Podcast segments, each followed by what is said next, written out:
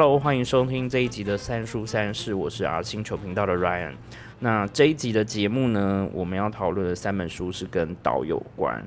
那今天还邀请了一位特别的来宾，他是推理作家协会的理事长东阳。Hello，我是东阳。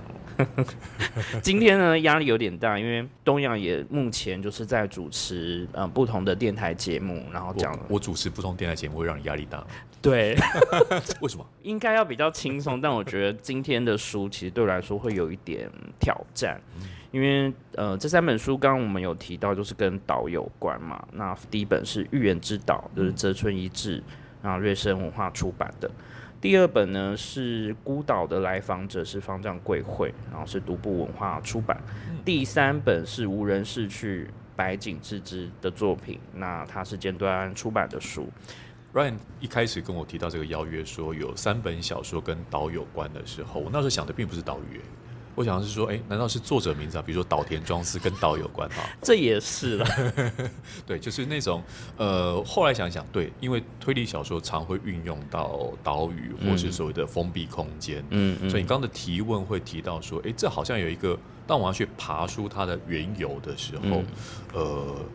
刚好这三本书我在讲其他的共通点，比如说他们都是日本推理小说，，对，也都是相对近期哈，就大概就近十年出版的，甚至近五年出版的作品，非常近期的作品。那以及这种故事题材，在诶、要怎么说呢？其实台湾也算是一个岛，是很大的一座岛。我们也是孤岛，对旁边被海峡跟被海洋包围的地方，嗯所以这样一个被包围的情境里头，或我们看日本除了那种小岛之外，也有很它它本身也就是一个岛链嘛，是一个大的、嗯大的岛屿的形式的时候，就让我想到，其实它并不是一个只有在书写。比如说推理类型书写，或是小说书写，或是故事的描述的时候，嗯才有的特别情境。就我们就在在这个地方，在这种岛屿的形式上面生存的时候，只是这个岛大或小，或是上头的人多或少，人多就好像比较好办事哦，比较不害怕，但人少的时候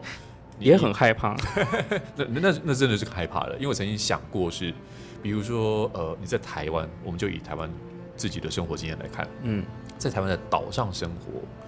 可能是都市，可能是乡村，可能是在山上海边，但你都觉得，如果发生事情的话，大概都有解决的方式，要么去找警察，哈对，要么去比如说便利商店好很好找到，那以及有任何状况的话，你要找呃一些救护的系统啊、医院什么的，都不让你会有后顾之忧。嗯。可是光想到说，比如说我们去离岛，嗯。这没有没有没有贬低离岛的意思，但是去离岛的时候，你就会想到说，在一些新闻报道上面，它的交通啊、嗯或者说它的资源，或是如果是台风来。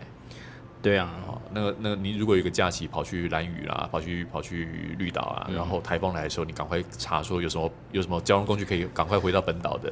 不然你会因此你的假期假期继继续待在岛上其实也没问题，是，但如果台风一待久了，然后你会影响到工作，嗯。或影影响到其他事情的时候，你就开始就这种呃，当去到小岛或是离开嗯原本的地方，那才比较是因为我们在谈论到岛屿的时候，嗯。它直接或间接带来给读者也好，嗯。给自身如果是一个观光客也会也是如此，嗯。你会想到它或许是不变，嗯，或许也反过来成为一种吸引力，尤其对于推理作家来说，那个吸引力就在于，对这这样的一座岛上面，然后呢，在以前没有网络、没有手机的时候，你到那座岛，接下来你要离开，要么你要有船只的交通就船班的时间，对，或者说呃这座岛大一点，可能是其他交通工具是飞机也可以来，然后直升机可以来，以及刚刚讲说那种通讯系统，如果这个通讯是在一百年前、一百五十年前是利用交通船往来航班哈，也包括这个有讯息的的传递，也有食物的补给，嗯。以及你终于可以看到不是这座岛以以外的人的那种、嗯。那种开心的感觉的时候，对我觉得可能就是刚刚提到在这种书写的一种远近音吧，以及我们看到在小说的发挥，它成为在阅读之前，读者就有一个大致如此的想象，以及好开始发生推理小说当中惯常出现的谋杀、死亡的时候，那种气氛的掌握跟轨迹的实现，就成为一个很好的舞台。嗯，像刚刚东阳有提到，我们其实现在这个地方其实可以说得上是一个岛屿，那所以我们对于这种岛屿的感受力，应该会比，譬如说美国这种比较陆地型的国家的人来说，要更能够理解，或者是更快进入到这种故事的情节。是在大陆型的国家哈，有一些我讲我的朋友好了，他住住在德州或者住在一个，他一辈子看不到真正的海。虽然它里面有一些内陆湖，看起来就像好好大一片海，但是没有海的味道，没有吹海风的感觉。尤其我是南部人哦，这住高雄港都，就是那种海海海味是什么味道？咸咸。对对对，然后有那个呃船只的船舶味道啦，对，然后以及呃，总之像比如说会跑去看海，嗯，张惠妹的听海可能对于。内陆的人就觉得没什么 那种感觉。哎，突然怎么有点像回到你的那个广播电台一样？就是 接下来我们要听的是某某某一首歌，播一首歌曲。像刚刚东阳有提到的那个味道这这个部分，我觉得在这三本里面，其实不管是景色或视觉上的描写，在气味上也都有掺入这些东西。虽然说。谋杀或是说离奇死亡的案件是一定有的，可是这三本里面都有一些比较残忍，或者说死状非常凄惨的味道，或者说飘散出来的东西，我觉得就会更加强说，哦，这个在孤岛上会变成这样，他的死法就会不会说，哦，可能被放血、放光，或者是说他只是被截肢等等这种或下毒。我觉得让你提了个重点，如果我们先不以孤岛来看，是一个人造的环境跟天然的环境来去做区隔的时候，在人造环境里头，比如说是在大都市的某一个巷弄里头，或者是在某一个呃豪奢的住宅当中的尸体，他即便写了写信啊，就。生物的状态，尸体的状态，它已经不是人了，它是一个一个一具尸体的情境的时候，你放在一个人造的地方，以及这个人会有如此的遭遇，也是一个人为的结果。嗯，那种情境跟你在大自然，像刚刚讲说在岛上，虽然这些岛或许还是有一些人为的建筑，嗯，可是你感受到的气味、气氛就显得不一样的地方，来自于在岛屿上面，在自然环境底下。嗯，你的不确定感，或者说在这种你你仿佛更像生物，不是人类的生物，或者说在这中间，可能有些作家会去穿插说，呃，有一些当地的哈，比如说野生的动物对。的来袭，啊，以及某一种你无法掌控的状态，比如说这个无法掌控状态是，呃，不只是你要去找警察报警这些后面要去处理的行为。而是你会觉得在这当中有一些乡野传说、当地的气氛，嗯，然后它是一个呃，其实是一群可能彼此熟悉，因为大家一起一起来到这个岛上嘛。无论你有你有多不熟悉，在这个这个情况底下，你都要必须理解对方的时候，你你逃不出去。你跟这群人要求生，以及我们在看小说的时候会如此如此感觉，但是你在。小说的人物里头，你不会感觉到的是，啊，接下来谁会被杀？嗯，读者会觉得，或我们在阅读的时候，谁被杀无所谓啊，就更多不确定性。对对，那那那种不确定性，如果像在刚刚讲说人造的环境，在不是岛屿的话，有啦。过去像比如说我们在看克里斯蒂，它是一个庄园式的情境，或我们不到。我们不在岛屿，我们可能是在一种相对封闭的空间，比如说在暴风雨山庄。嗯嗯嗯。那台湾的话，我们有时候会讲说，因地制宜来说，它是土石流山庄。因为土石流，所以可能一样是天灾，所以造成的交通中断这些事情。所以这些你可能是自己能控制的，以及当是人类能控制的时候，反而更可怕。因为无法控制的天灾啊，比如说刮大风、下大雨，然后所以交通中断这件事情，你觉得，哎，那我我把它抢修回来就好，那那是那是大自然造成的。但是如果对外的连外连外道路、桥梁被人为烧坏，对，然后那个船只，对，就不然讲的就是人为造成的时候，你就知道这是有人搞鬼的，而且这个搞鬼人会不会搞到自己头上，自己的生命的安危是不是？就你会觉得另外一种感觉在于。我们这中间有叛徒，我们这中间有一个在掌控一切的人，而不是外部的大自然，对大自然的那种情境的时候，我觉得这中间层层叠叠的那种感受是一个。是一个，尤其在推理小说当中很好发挥的一种素材。但我刚刚听完在回想的时候，我本来一开始觉得，其实大自然的这个不可控的因素，其实对我来说是比较有文学性，或者说对于这个故事的发展会有一些伏笔。但是如果都叠上了人为的这个因素去看的时候，我反而会觉得。他要么就是水能载舟，亦能覆舟，就是写得好跟写不好的，在这个设定上，应该就就先翻船了。是，但是这种你刚刚说水能载舟，亦能覆舟，但我觉得不只是水的那种双面刃的性格。如果我们刚刚讲说这个是大自然跟人为的话，我再放大来看，或是我拉远一点的距离来看的时候，你往往就会发现，呃，岛屿孤岛。他不是有罪的人，什么意思呢？就是这群人会来到孤岛上面，也基本上是人为造成的。对对，所以谁在后面操控一切？或许是一群好奇的人，嗯，他们莫名其妙的踏上了死亡之旅，或是这就是一个在凶手，或在犯罪者，或在一个一个。特殊要夺人性命的情境底下的时候，这有非常多不同的写法啊，包括你说从过去 Christie 的一个都不留。因为我刚刚会，我先会以这个作为例子的原因，就是对一座岛上面有十个人，嗯，这十个人呢有搭船过去的，也有原本在岛上就要接待这群来访者的管家一些，但没有主人啊，对，但这十个人一个一个接着死去，对，以及好，我岔题讲一下，因为这本书最近又被国外的博士推理小说的。作家或评论者提起，而是一个身为读者，但是他是一个政治评论员。他讲说，中国最近好像就在流行一个都不留，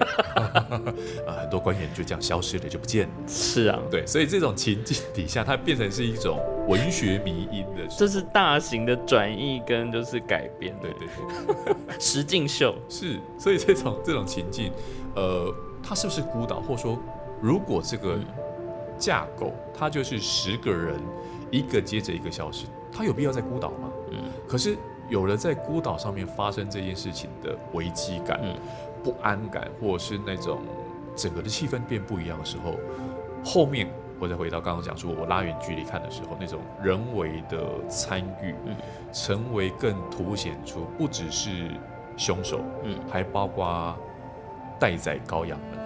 这待宰羔羊是全部都被杀掉。嗯，那全部人都被杀掉的话，那凶手在哪里嘞？凶手也是死者之一，他自杀了吗？或者说凶手是一个潜伏在其他地方等等的很多设定，而这个设定就会是今天我介绍其中一本书，它还拿来做反设定。好，就是《无人逝去》这本书，其实就是我刚刚提到 Christie 的作品的一种反设定。所以我觉得这中中间今天谈的三本书，除了讲到岛屿之外，过去有一些前辈作家写过。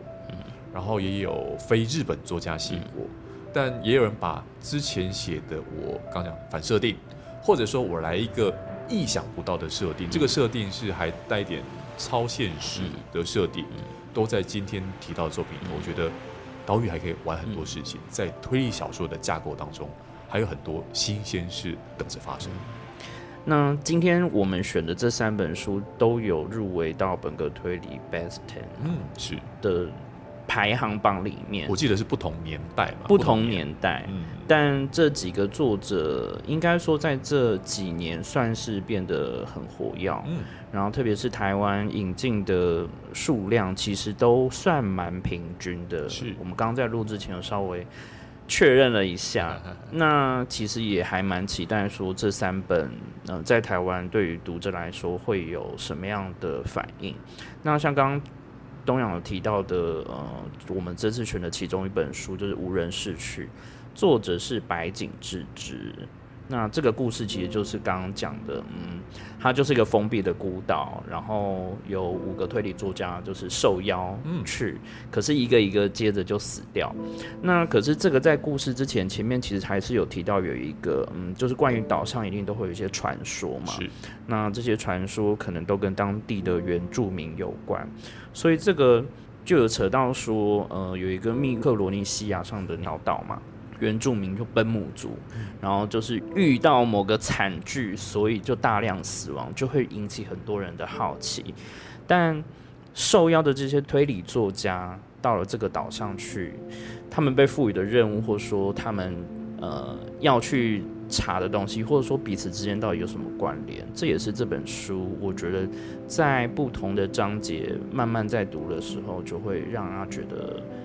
有趣的地方。嗯，我一层一层解构。刚刚 Ryan 有提到说，白井智之的这本《无人逝去》，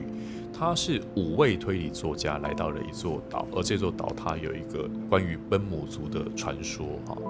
那五位推理作家其实跟如果我们讲这本《无人逝去》跟克里斯蒂一个都不留，它其实就有一个人数上的差异了，因为一个都不留里面是十个人，十个一个都不留。但是这边在白井智的创作以后就变成五个推理作家啊。那回头讲一下书名，书名我曾经问过出版社，台湾出版社的总编辑问说，哎，这个书名是怎么取的？因为它其实是对应着在日文书名上面对照起。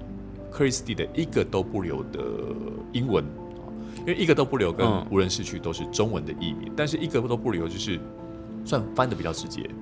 但是在无人逝去白井之的作品，他要去致敬 Christie 的一个都不留的时候，他其实如果要直译，但是是一个拗口的书名的话，就是每一个都留下来。对，但每一个都留下来，你就看不懂书名在干嘛了。所以用一个更简洁的叫做无人逝去，但。怎么会无人逝去呢？因为这五个推理作家来到这座岛上面的时候，其实死掉了，一个一个死掉。其实也没有到一个一个，是他们后来去想说，到底谁先死掉的？嗯，为什么会有这种状况的原因，是因为他们死而复生。嗯，所以死而复生之后要去推理啊，当初是我是被谁杀掉的？对，所以这种情境再加上呃，我再讲一点跟克里斯蒂的一个都不有不一样的地方，在于不只是人从死复生，嗯。还包括说，在一个都不留里头，嗯，真的是一座孤岛。这座岛上面原本是没有故事的，它就是一个容纳了某个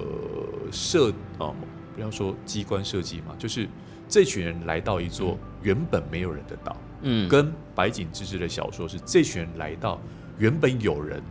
但死光的的岛屿。好，它有一个传说，所以这些在基础设定的不同，以及白井之之。刚 Ray 有提到，今天介绍三位作家，就是相对近期年轻一代的作家的时候，他们要去书写的题材，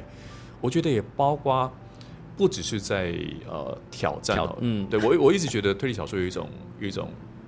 呃很叛逆的个性，就是前人写的什么作品，我要写比他更厉害啊。啊，那种厉害呢？你不是说文学表现上面技法的高明，或者说在主题上面的更加的深绝，嗯，而是像提到白井之子，他让克里斯蒂对，就克里斯蒂原不原原来小说是一个个死掉，然后最后再去探究说到底凶手是谁，真相是如何。但现在反过来是让死者自己去推理说，嗯，我们是被谁杀的？我们可为什么要去为什么要去在意先后顺序？因为先死掉的就不会是干这一票事情的凶手嘛，哈，但也难讲，搞不好假。因为这样，对对，所以这里面就很多那种你说的真是真，你说的是真的吗？而且五位都是推理作家，所以他们会有许多推理的桥段情节，各自的风格不一样嘛。就说他擅长的呃设定，或他喜欢用什么方式去写推理或就讲故事是。因为在孤岛杀人这种，呃，我们可以也连带提到另外一部作品《孤岛的来访者》里头，嗯，呃，当这种封闭空间出现了死亡的时候，除了大家在害怕谁是下一个受害者，以及有没有下一个受害者，可能先先怀疑说有没有下一个受害者，以及那我会不会是下一个死掉的人的时候，嗯，通常会有一个，要么他的职业本来就是侦探，要么就是。我看了很多侦探小说，所以我可以出来当侦探。这本里面非常多这种设定，就想说哦，本来是要很牵强的讲说哦，其实我对东西观察比较细微，好像这个人就可以当侦探。但是这几本书里面，其实都还是有一些他本身就是推理作家，跟大量阅读了很多推理作品，没错。所以你不会觉得说。好像他本来要很本格，突然就岔出去的感觉。是因为回头去讲克里斯蒂的一个都不留，它里面十个人，他有暗示哈，有一首童谣的暗示，暗示说那接下来，因为童谣里头描述有十个小黑人，第一个小黑人是怎么死的，第二个小黑人是怎么死的，以此类推讲下去的时候，他们就发现死者也是这样的死状啊，所以似乎有个谁在按照这种。童谣的描述来去杀害人。嗯，那第一时间想的就是，那我要避开下一个死者的死状，下一个小黑人被描述说他可能是被溺死的啦，被勒毙的啦，被枪杀的啦，被刀杀什么的。你或许会因此，你第一时间想的是我要去逃避，你你不会去想说我要去当侦探，没有，因为我先保密，保密要紧嘛。哈，对，所以在故事当中要去当侦探的人，并不那么争先恐后。嗯，所以在白井智之的小说里面的时候，你就跑出这个趣味点，是因为五个都是推理作家，那推理作家摆在一起的时候，当一个谜题出来，嗯，要么就是五个人都猜对解答，好，嗯当如果解答会去揭露的时候，不然就是这五个人各有不同的说法，而对，都站得住脚的时候，那怎么办啊？所以这也是白井智之的另外一个趣味，以及当我们看到侦探角色进入到岛屿的孤岛的杀人事件的时候，连环杀人的时候，会跑出的趣味。就看他们的各自表现啊，跟切角。有的人是可能从手法上，有的人是很擅长某种分析，比如说他可能对医学，可能对人类学是很有研究，是，所以他会从心理学。动机，对，那这三本里面，除了刚刚提到像是童谣之外，就会在岛上你会想到，它可能会有某些祭典，或者说某些仪式是只有在这个岛上才会有的。特殊的，即使到了现在，这也是一个 旅游观光的 sales point。嗯，对啊，那就变成说会吸引不一样的人，因为这个东西的稀有，然后来这边去去挖掘。我觉得这三本里面都有很强烈的动机，嗯，要去那座岛。是，然后不管说它是隔了多少年，或者说现在是啊，可能很多资料不齐全，像比较两本新的，就是像白井智之或者是就方丈他们写的设定都比较现代，所以会放进去比较多现代的设定。是，可是你在看《预言之岛》的时候，他还是用比较 传统。比如说，呃，就是他们去这个地方要住民宿，然后他们要联络的方式也可能不是那么及时。是，这一点我觉得，当我们从呃白井智之的无人市区某种颠覆前人之作嗯的角度来看的时候，呃，这本《预言之道》泽村一志所写的《预言之道》就很，你可以说相对传统吧。这种传统的风格，你说从我刚刚介绍到的 Christie 也好，嗯或是我们拉一个我小时候读的漫画《金田一少年是事件部》，也是类似这种气氛。它有可能是，比如说我记得一个很呃，也是岛屿杀人哈，那个那个故事，它的前身又可以往前推推到小说家横沟正史所写的金田一耕助的探案。嗯因为金田一耕助的探案里头有过是在孤岛上面，或是在路上的孤岛。所谓路上孤岛，它岛屿并不是一个实际的地理状态，而是它去抽象的显示说，它就是一个相对封闭的嗯村落。嗯小村庄这里头有有刚像刚 Ryan 提到的，嗯可能有一些祭典，这些祭典会吸引外人进来，嗯。又或者说它其实完全不完全排斥外人，只是因为发生事情的时候警察来了，嗯。或某个名侦探跟来了，所以它有更强烈的排外性。嗯。那所以这种排外性以及好连带讲到说这个祭典本身是不是有其他的意涵，嗯这个角度就会多了。在我们刚刚提到的白井智之无人市区当中，他比较没有运用到这一点。克里斯蒂的小说也没有运用到，就是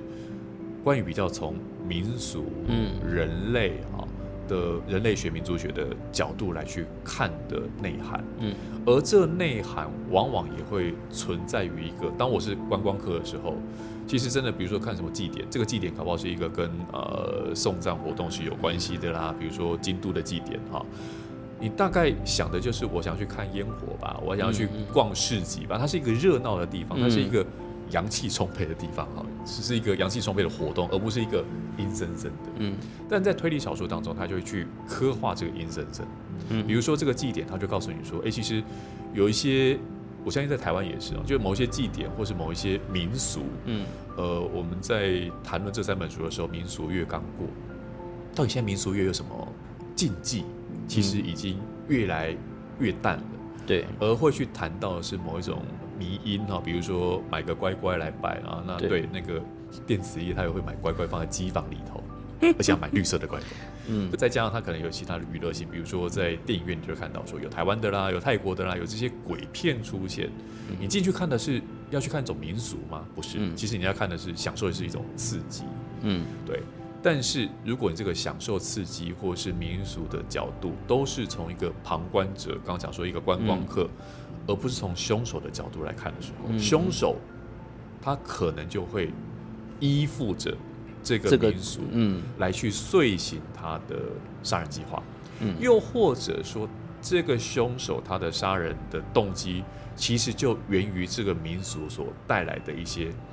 他或许是迷信造成的结果。就是那更根本或更原始嘛，仪式或者民俗的起点。或有时候你会觉得说，就是你们这群无知的迷信的人去夺走了谁的性命，我现在用这个方法来报仇，我要去反其道而行。有非常多，我这边这边其实点了非常多推理小说用到的题材，但是我这边诶，因为没有讲是哪部作品，所以这样不算暴雷吧。不算，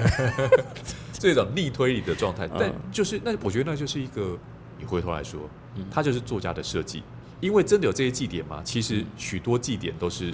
作家虚构的。嗯啊，像我就连带提到《方丈归会》里面讲到那个，它里面有讲一个雷祭嘛，对不对？对，有真的跟假的，对然后真的就是多少年，可能要时间拉很长，嗯，可是为了弥补这段时间空白，我们就弄了一个假的，每年要来一次。对。但这个雷祭在书里头是这样描述，他说，哎、其实也搞不懂为什么落雷。哦，就打雷打下来，天打雷劈嘛，哈，呃打雷打下来，在可能过去听到的是一个呃负心汉会被天报应，对报应之类的。但是因为这样子，或在故事里面讲到的设定是说，啊，那就某个区域的人，他以这个作为祭典的说法的时候啊、但我们再拉再更后设一点，拉更长的角度来看，那就是作家的设定嘛啊。那这个作家设定呢，在过去，像比如呃，我们刚刚提到克里斯蒂的一个都不留，它运用到的是童谣，而这童谣到底是不是真有这个童谣？有些作家他会用，比如说什么鹅妈妈童谣啊，在西方会用鹅妈妈童谣啊，真的有那种很血腥的童谣的说法哦，里面的什么动物死掉啦，什么人死掉啦，然后死掉，大家还拿成歌来去唱的时候，我真的不知道以前还有哈哈笑啊！对对为了什么？都已经死掉的人，怎么可能还会哈哈笑？没错，，所以这是这种童谣的的离奇性，我们也不得其解啊。恶趣味。当年，有可能是恶趣味。但是回到创作者的恶趣味的时候，他就想到说，哎、这些童谣或是这一些呃，我们所谓的附会杀人，附会在可能是一首童谣，嗯或是一首诗词。啊或是日本特殊的一些他们的文学表现上面的、的的形式的时候，或我们在中文当中也可能是一些呃，那就一串一串字眼嘛，或者是一个打油诗之类的，然后我就依附着去杀人，或是依附着展开推理故事的时候，对推理专家来讲，那我也可以虚构啊，反正整个故事都虚构的，我也可以虚构出一首童谣来，可以虚构出对，所以觉得这一连串的设计也其实搭着大众对于这些，比如祭典啊、嗯民俗啦，我们可能心里头，无论你信或不信哦，如果你是铁齿不铁齿的人，你大概都会去意识到这背后会有故事。嗯而这背后的故事的发展，就成为一个推理小说当中作家在设计以外的另外一个温床。那个感受或是那个情绪的酝酿，有很大一部分是来自于读者自己有过的经验。那像刚刚提到，就是不管是歌谣，或者是说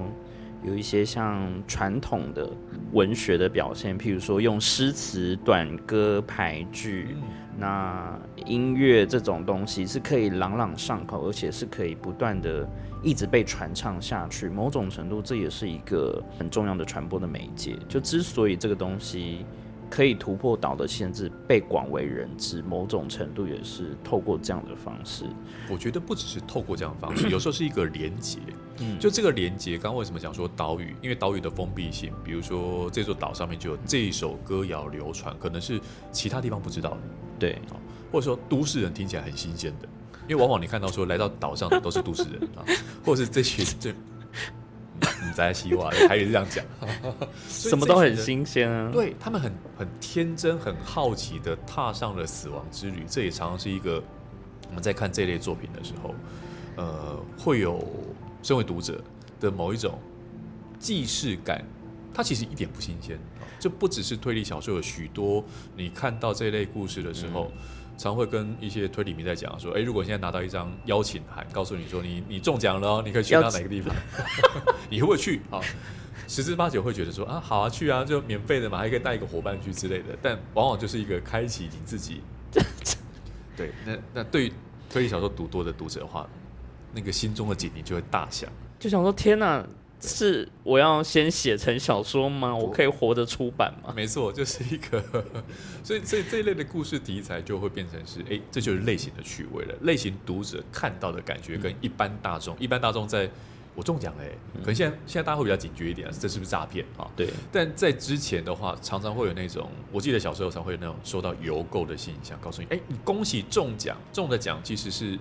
对，像像兑换券，你要去消费折多少钱？那可能那个东西，比如说你可以获得一万块的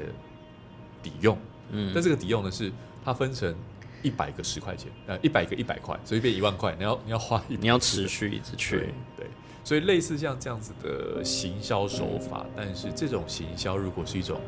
杀人行销，嗯，这是作者或凶手的某一种请君入瓮的时候。才是这些，我甚至觉得是读者预期会发生这种事情。会啊，对，就那种哎，来来来，那个有人要被杀了，我们来看吧。然后我们想当侦探，以及除了当侦探之外，刚刚讲这几本书，呃的某几部，我这边就先不点名哈。但刚应该大家听得出来，像比如白井之之的这一本《无人逝去》，它就是一个特殊的设定。对啊，就是人会死而复活，在那个小说世界里头会有的情境。那以及《预言之道》里面会有什么？以及在《孤岛的来访者》另外两部作品当中，里面用了哪些设定，也成为我觉得除了看这种孤岛谋杀的作品之外，现代读者还会多一个：哎，里面有没有什么特殊设定？那我想岔开讲一下，就是在读《孤岛的来访者》的时候，我反而是想到。因为这几年，或者说在疫情之前开始的那个露营，就那个热潮，它跟《预言之岛》某个地方相似的地方，就是有一群剧组什么要去岛上拍什么什么东西要去记录，然后这里面就会有不同的职业，比如说什么导演、制作人啊，然后什么主持人、主要的主角，那你就发现哦，这个每一个人都赋予了一个角色跟设定他们功能了。但同样的，在《孤岛》这本里面有趣的地方，它有特别讲到很多露营的设备，包括什么简易的厕所，然后跟可以睡的帐篷，然后还要有睡袋。这本我觉得都很适合，就是推荐给喜欢去露营的人去读的一本小说。是这一点，我想接着 Ryan 刚才讲的话，其实不只是《孤岛的来访者》，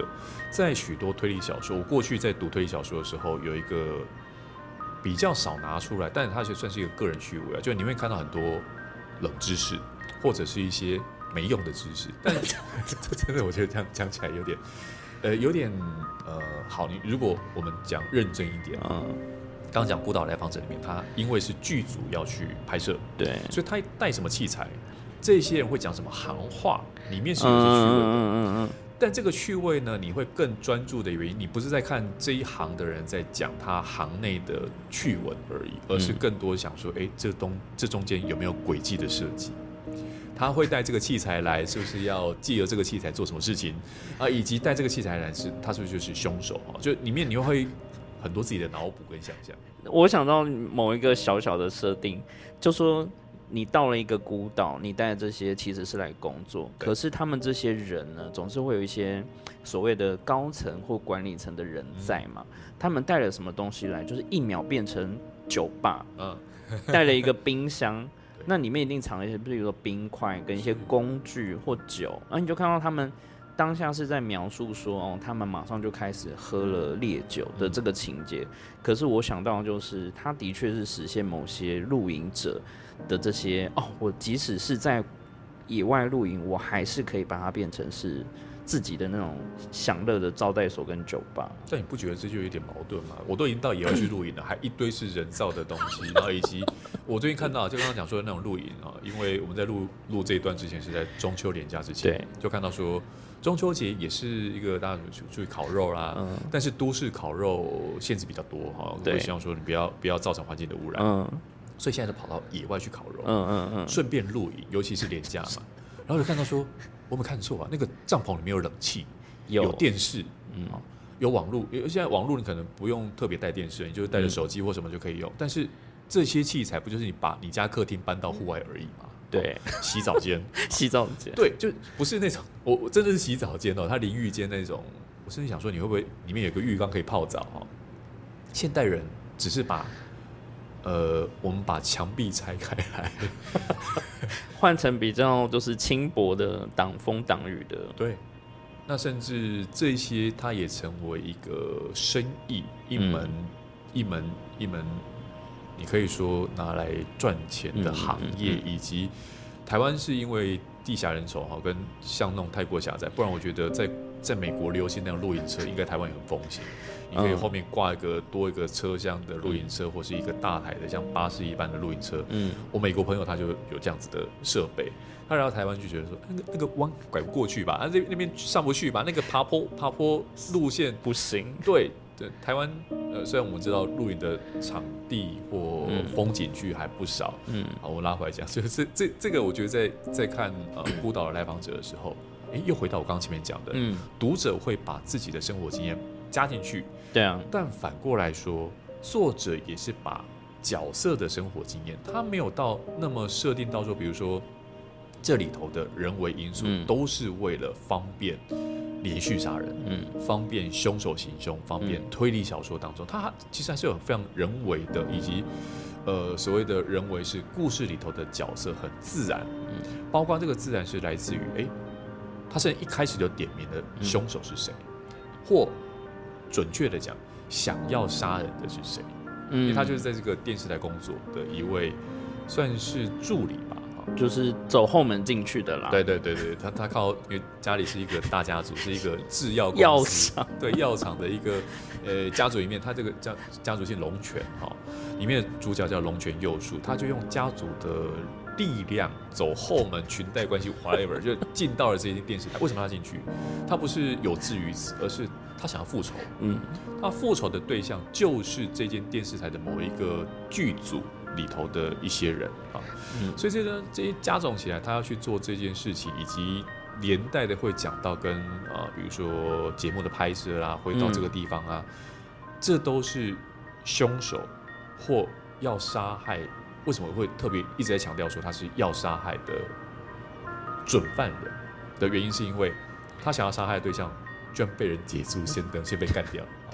就是心有不甘。你看他碎念的就说啊，搞什么？对，就呃，过去我们在看推理小说，通常凶手或犯人会被一直隐藏起来，而且作家或在故事的进行当中，你只看到会有烟幕弹。你会猜说谁是凶手，谁不是？那最有嫌疑的人搞不就搞不就死掉了啊？那就就要推翻自己原本的猜测，这还不见是推理哦，因为你只是猜说啊，这个人很讨人厌，他是不是就是凶手？很有可能。对，那后来发嗯死掉了，那他是不是假死？哦，又跑出刚刚的话题来。可是呢，这孤岛的来访者一开始，应该说故事开场没多久，你就知道有一个想要杀人的，他很明确要杀谁。好那他也做好了准备，是跟着这个节目的行动一起的时候，结果他还预告了他的手法，他准备了某一些东西，而且他有一些，他有个三个准则哈，其中一个准则就是你你不要勉强杀人，因为他他是想要嗯。全身而退的人，他想要制造完美犯罪，对，那这完美犯罪的话，就是你越不经意的设计越好。因为你设计越多，就表示有越多的线索会跟到自己身上，而且那么多的推理小说告诉你，在那个世界里头，你是这些人是会读推理小说的哈，就告诉你说，要么就是，即便百密一疏，真的是百密一疏，哈，很很精明的凶呃凶手，他可能都会因为因为一个不小心，所以当你的杀人手法，凶手的杀人手法越单纯，嗯，越不要去设计，以及你随时要为自己喊停，为什么？你发现说，哎，开始有人怀疑起凶手是你，或是推敲出行凶的手法的时候，那就不要再冒险杀人，因为你可能会有更多的破绽，或是我常会讲，就如果一部推理小说里头要杀六个人，侦探才能够抓到凶手的话，凶手的方法就杀杀第五个的敌人。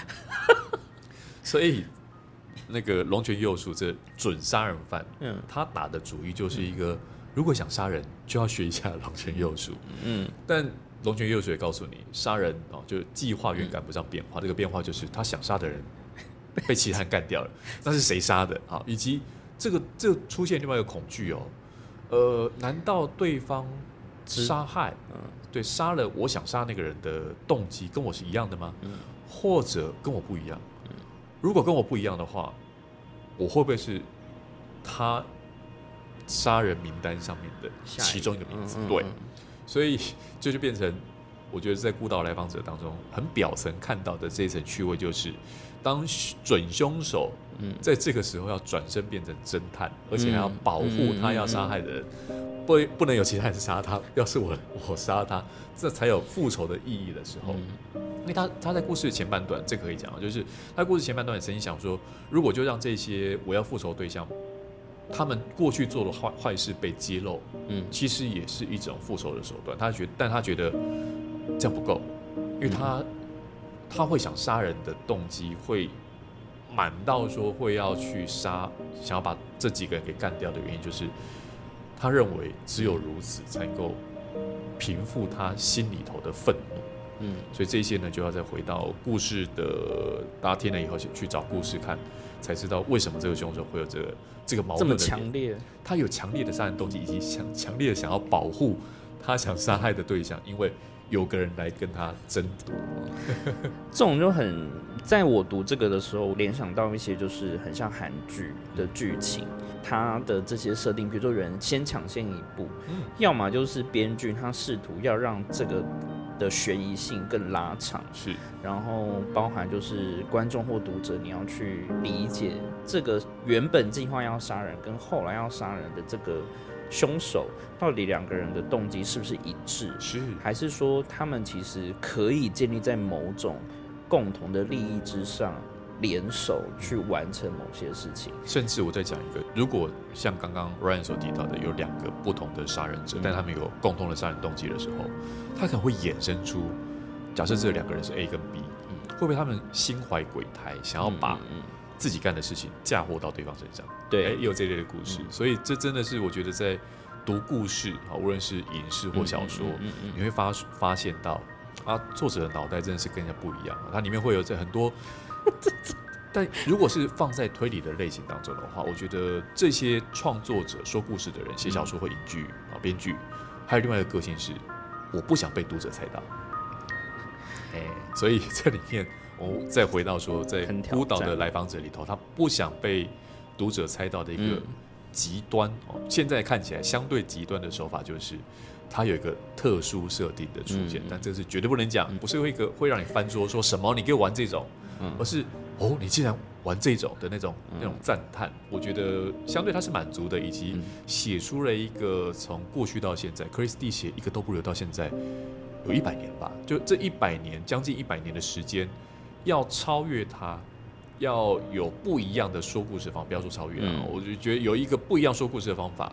方丈贵贵这本《孤岛来访者》，以及今天的提到的几部作品，我觉得多多少少都有创作者身为推理作家的自觉，就是我要写的让读者吃惊，我要写的让读者 满意，我不能让他们先知道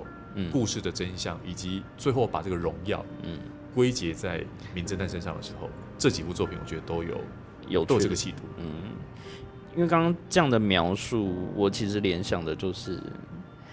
像音乐家，每个人都很想要跟巴哈致敬。那但是因为巴哈真的就是他先把这些东西架构什么全部都写过一轮了，所以你再怎么写，你可能都写不赢他，你可能都还是会建构在他所呃建立起的这一套架构或者是格式，但是每个。作家就像小说家一样，他可能会加入一些自己的个人的经验，或者是他想要挑战跟翻转的手法，去让这个设定可以变得比较有趣，或者说故事可以延伸出不同的我们讲像变奏一样的方式。那我觉得这三本读起来就是各有趣味，是像刚提到的几个共同点之外，我还有发现一个就是都有一个大的家族。要么就是在岛上，要么就是龙泉家是药厂，然后或是原本就在像玉园之岛上面，它会有一个呃，他们其实就是当地的居民啦，然后但是他们必须要守护这个传统，继续延续。那孤岛的话，就是会有一个类似家族最后、最后、最后的幸存者，然后但是他必须回去，可能对他来说这些传说都太过于遥远。可是他想要回去的目的，除了就是因为工作，但也有一部分可能是因为他想要去确认当时流传下来这些家族里面的故事是不是真的。这一点 Ryan 所提到的，我觉得呃，先回头来讲这三位作家。我推测，我相信他们都看过彼此的作品，但 但是一个呃，我作品发发表比较晚的，跟发表比较早的看到顺序不一样。可是我觉得这些作家会看这一类作品，嗯，以及他们会往前追溯，像刚我提到说横沟正史的，包括像《月之岛》吧，《月之岛》它的每一章的开头都还引用了横沟正史作品的里面的某一些，他们都有致敬了，对，所以你可以说这个。或许他他的烂伤就源自于横沟正史在写这类作品的时候，比如说他一个一部就直接写在书名叫《全神家一族》啊，所以家族以及他的第一部呃不能说第一部是日本第一本密室长篇，以日本式的建筑的密室长篇《本镇杀人事件》横沟正史所写的，里头也有家族啊，然后呢这个家族还其实家族也就连带的会谈到历史。嗯，啊，这个家族的过去可能是一个很古老的过去，可能是一个很现代，刚讲说龙泉家的这种这种的现状，以及家族之间，还有家族的某一些人，嗯，他他呃心心念念的，可能比如说他复仇，嗯，或者说他要为某个人呃讨回公道，他会利用家族的力量，嗯，甚至说。里面的被害的原因，也可能源自于家族的某一个对他们坚信的东西，那可能直接或间接导致了某一个重要人士。就这这中间，我觉得讲到家族啦、血缘啦，然后情感啦，甚至某一种禁忌之恋，嗯嗯，这些在横沟正史的小说当中，其实做了非常多不同的尝试，超多。对，所以以及我觉得。现在在讲这一类的小说，我们今天提到三本，嗯，它还有一个在日本推理小说更大架构里头的分类，就是他们都是所谓的本格正统的解谜小说，所以里头的连续杀人，连续杀人，你要如何去解出凶手杀人使用的轨迹？就这个连续杀人，可不是像说我们我们看到那种呃欧美的犯罪小说，它其实会着重在。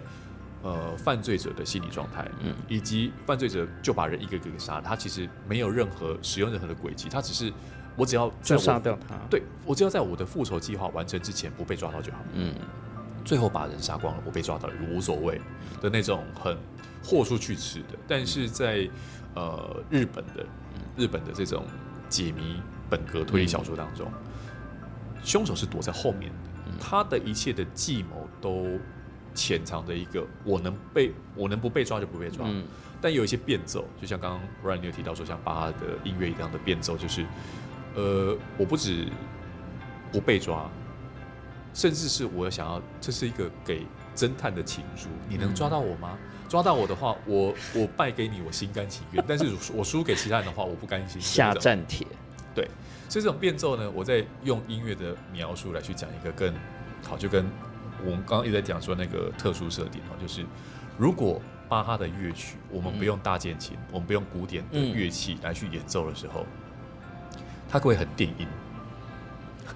它会用一个很现代的音乐表现，可是乐器可能是一些，所以我觉得特殊设定似乎就把这个元素加进来，但它的主轴。主轴除了是《暴风雨山庄》，除了是《孤岛杀人》，除了是《横沟正史》，除了是呃克里斯蒂的小说的原型之外，其实当然不止这些作家，就在古今中外有非常多作家，包括台湾也有作家这样书写。嗯，所以我觉得在这个基础之上去发挥自己的故事，还是要看出在这三本虽然是以岛作为主题的选择，但每一本都可以看出作家他想说的事情。想去透露出来的，但是这个透露出来的东西，对他可能会跟凶手的行凶动机有关，可能会跟故事的某一个带着作者他要如何他思考过了，而且他去实践说本格推理还有哪些趣味？对，对于现代读者的趣味，这个所谓的现代读者，其实我们可以知道生活上面的，比如说当过去没有网络、没有手机，这是我们常讲的物质生活上面的，以及心理状态。这个心理状态。像其实孤岛杀人有一个心理状态是蛮被运用的，跟现代人回到 Ryan 刚刚所说的，像比如说里面有些角色，他可能没有办法在职场，但这个职场的问题不在个人身上，可能来自于职场的霸凌，来自于职场上对下的一种一种压力的的的，真的是真的是精神虐待。在故事当中有这样小有这样书写的时候，我觉得作者也相对反映的是现代的已经不只是工商业社会，资讯快速流通，以及在日本的职场上面的某种反应。嗯，它是不是也凸显出小说当中？我们再回到像比如我第一本提到的，呃，那个无人市区。嗯。无人市区的作者叫白井之之，白井之之曾经被另外一位知名的作家，我记得没错好像，应该是临时行人，说他是他的他的他的设定是一种叫鬼畜系设定，为什么？因为里面 里面人的那种不止死状哦，就里面的很多很恶心的，嗯，很不舒服的，然后带一种呃以此为乐的那种角度的时候，我觉得是白井之之他的另外一种书写风格，可是他。读着读着，我觉得有点舒压哈，嗯，所以这种现代作家去运用既有的题材，有一部分你会觉得那是致敬，但我觉得更大的部分是来自于他跟现代读者对话的时候，嗯，这些旧的题材、新的感受如何变成另外一种，嗯，持续在推进的本格推理书写，才是这三部作品我觉得呈现另外一种共通性跟呼唤读者进来阅读的一个重要的因素。像刚刚提到这三个作者彼此之间有没有看过对方的作品？我觉得在年代设定上，他们应该也会很惊讶彼此的设定。因为如果我印象中没有记错，就是有两本书里面的这个事件最早发生，可能或那个时代是在一九七四跟七五，是都是在战后，然后到经济泡沫。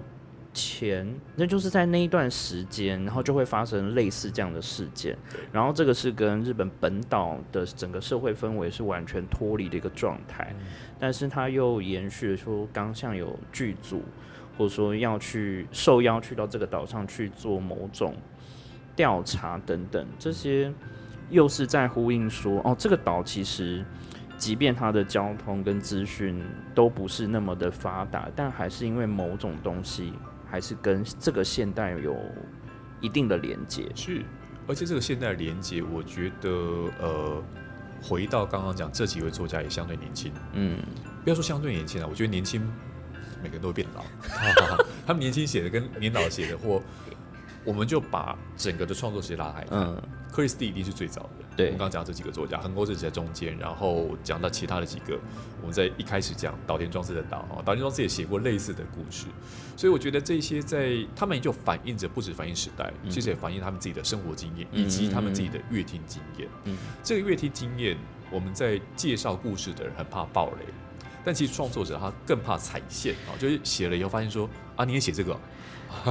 或者说，因为你写的东西害我要绕个路，不能去写跟你太相近的。嗯，因为你往前辈致敬，OK 哦。你跟同辈走太近的情况下的时候，就算把，比如说我们在一九八七年看到《临时新人》哈，有戏传有戏这些缔造新本格之后，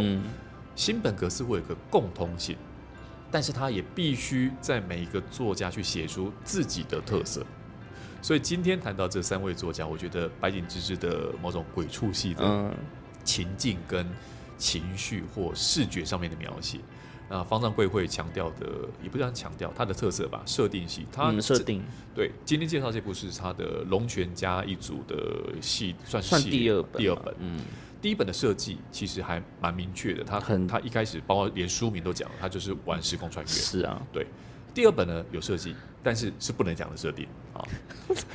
我们今天就一直避开这个设定。对，那到我们刚讲第三本书是《预言之道》，对，它反而就有点古朴，但是那个古朴是里面角色的心境，嗯，或者说角色在生活当中的遭遇。那就不是在新本格，或在横沟正史时代，或在克里斯蒂的小说当中看到的，所以他可能会因此而跟，比如说犯罪的动机啦，稍微对，所以我觉得这些是呃，在阅读的时候，我觉得有时候推理小说其实也不止推理，就蛮多的类型书写，当他以现实作为基底的时候，嗯，返回去看，其实也反映着在书写者嗯那个时代。他经历过的时代哦，这有两层哦。他发表时代跟他成长的时代都会显示在他的作品当中。因为像我以克里斯蒂做例子，一个都不留，其实是非常非常脱离克里斯蒂的现实生活包括那时候的英国跟他成长的环境。所以，一个在当时的女性作家，包括女性这个性别，对，在当时都是一个。相对在以男性作为主流的创作者的时候，他所代表的意涵，嗯嗯，对，这今天节目当中可能没有时间来分享这一段，但是我觉得他的书写就也造就出另外一个回头去看，当他变成之后我们所谓的大师，我们所谓的名家，我们所谓的巨匠经典的时候，你就看出他说故事能耐的。趣味吧，嗯，延伸到我们今天谈到的三本书，可以都是算是这徒子徒孙的书写当中的 不同面向的尝试。好，那最后一题呢，也是刚刚在讨论，想说会怎么回答，就说，嗯，这三本里面都各自提了一个岛嘛，譬如说无人的岛，或者是受诅咒的岛有预言，那或者是会消失的岛。那如果是东阳，你？会选择，或你最害怕去哪一座岛？如果收到三张 邀请函，但都丢掉啊？怎么会丢掉？哎，送给三个朋友，你你要接收吗？我可以转给 我再转送。如果啊，刚刚讲说这三座岛的话，假设我收到了邀请，嗯，这就很后设了。对，其实故事里面有人玩到一些后设，这就不先不对。但我觉得这个后设是我其实蛮想开一个呃，就是。哎，放出一下无人机，确认看一下，说，哎，那个岛上会发生什么事情？自己不要去，千万不要去，千万不要，对，千万不要去。然后或者说，当你发现说，哎，自己也也有过那种推理小说这样设定的，就是如果请你你不来，我就把你给敲昏之后，就把自己 把自己也是有啊，有 有有，想说都已经不去了，还有办法这样？对，所以 Ryan，你刚刚的题目的让我的延伸是，我会在那段时间，在那个邀请函讲到的时间的时候，我非常谨慎。我会把自己的房间变成另外一座孤岛，变密室，不要人找到我。好，我不但不会去，而且不要被找到，避免被敲昏，直接送到那座岛上。如果听众朋友有有这样的一个机会的话，千万不要太太开心，也不一定要急着拒绝啦。对，因为可能对策就出现了，或者说，哎，刚好这这这要去的人里头有我想杀的，那我过去杀一个杀一个人。也是，看能不能看到一些超现实的东西啊。也是很有趣的东西。是，好，那今天这三本跟岛有关的小说就推荐给大家。然后今天我们其实没有做很多的剧透，然后主要就是聊关于它这三本书的一些共同点，或者说我们觉得有趣的地方。里面其实还有很多，但今天时间长度，我觉得可能聊不完。我其实今天蛮贪心的，是这三本书都可以各自讲一个小时的。对，但是这一个小时或有更多深入的内容，希望今天只是个引子，在节目当中可以吸引大家。对，一次买三本，有没有三本？三本的折扣，那个那个大家自己去找。但是这三本书，我觉得是一个，不要因为它是同样的舞蹈，你就觉得啊，那我就选一本书就好了，不是。这三本各有，我觉得都很有趣，没错，可以一起购买分批阅。谢谢大家，谢谢，拜拜，拜。